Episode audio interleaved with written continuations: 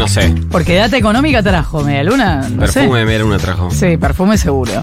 ¿De qué vamos a hablar, Florchis? Vamos a hablar de Claudia Golding.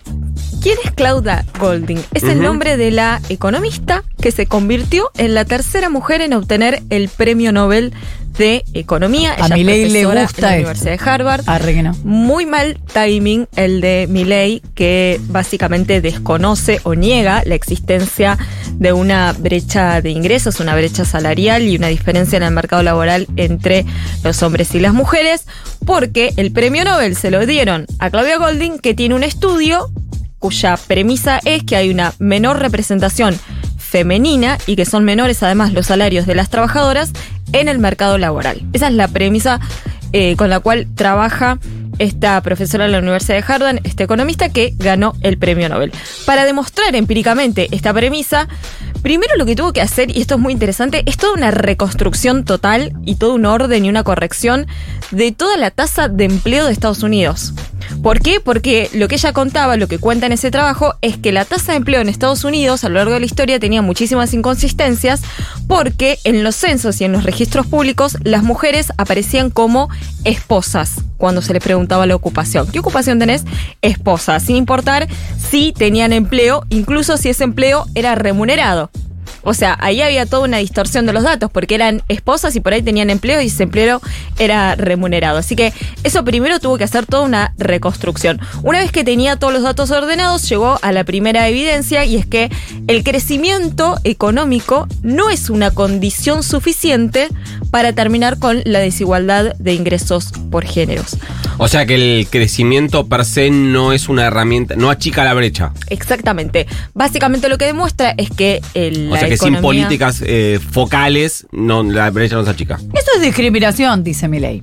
Bueno, lo que marca el estudio es que la economía de Estados Unidos tuvo prácticamente desde los años 1800 hasta los años 2000 un crecimiento que tuvo algunos vaivenes, pero fue prácticamente constante a lo largo de todo ese periodo. Y sin embargo la participación de la mujer dent- o sea, como población activa, como población que trabaja, eh, tiene una forma de U, marca el especialista. ¿Por qué una U? Porque dice, por ejemplo, hubo periodos durante la revolución industrial donde la participación de la mujer fue muy baja a pesar del crecimiento económico. Entonces, el crecimiento no significa una mejora en la desigualdad de ingresos. Eh, pensé que ibas a decir algo, Nico. No, no, no. Eh, por otro lado, y esto es muy, muy, muy interesante, eh, introduce el tema de el matrimonio y la maternidad en el análisis del mundo laboral. Y está casi, te diría, en el centro. Básicamente lo que dice es que una de las causas... Si te casas y tenés hijos, cagaste. Sí, pero también lo que dice, porque esto, esto está buenísimo, que mm, mejoró la participación de las mujeres a lo largo de toda la historia con la aparición, por ejemplo, de las pastillas anticonceptivas.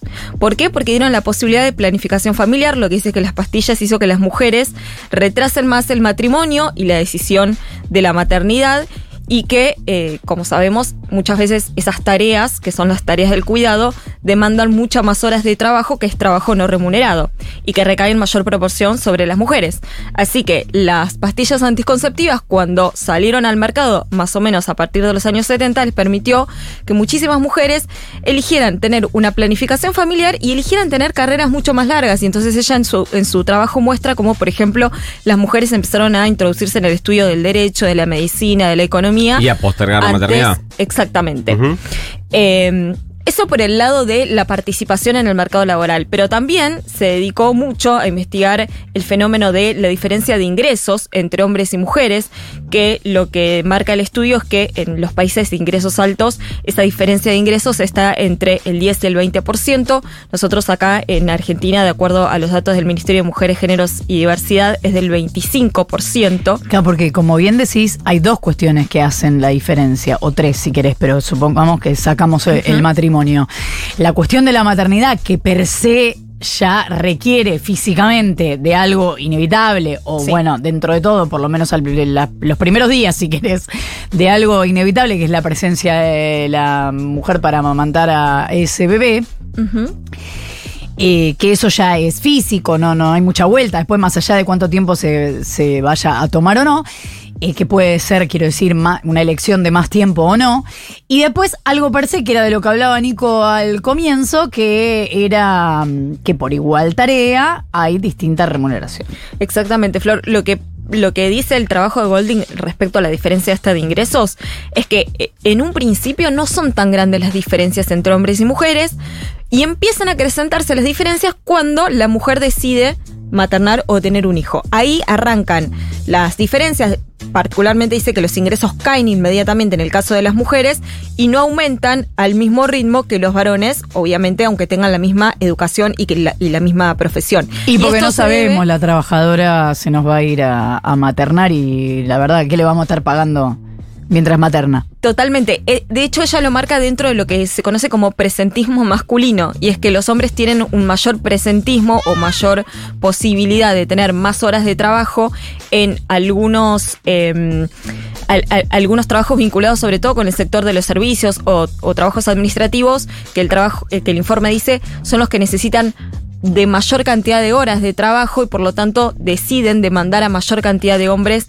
que de mujeres y si demandan mayor cantidad de mujeres los salarios son distintos de las mujeres y de los hombres porque los hombres tienen más presentismo. Y ¿Se todavía en la Argentina, tarde, tardísimo, incluso respecto de la región, se está discutiendo la ampliar la licencia por paternidad, además de ampliarla de- por maternidad, ampliar la licencia por paternidad o por persona no gestante.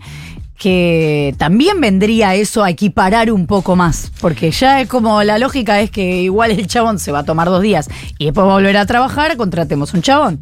Sería un gran avance, Florcita. Hay una frase muy interesante que rescaté de este trabajo de Claudia Golding que dice, los hombres están desproporcionadamente disponibles para hacer largas jornadas en el trabajo, mientras que las mujeres están desproporcionadamente disponibles para dedicarse a las tareas del hogar, que son tareas no remuneradas. Bueno, algo que también siempre se está poniendo sobre la mesa, que es eh, todo ese trabajo no pago que permite que la economía funcione y que crezca el, el PBI, porque si no estarían en mayor proporción las mujeres haciendo ese trabajo, bueno, habría un montón de tareas en el mundo que no se podrían hacer. Así que este es parte de- del trabajo que, que mm, el premio que, la, que, que reconocieron con el Premio Nobel de Economía y me parece que es un muy buen timing para discutirlo también en todo el mundo y localmente cuando tenemos algunos candidatos que lo niegan. Bueno, acá está puesto sobre la mesa con datos y con análisis.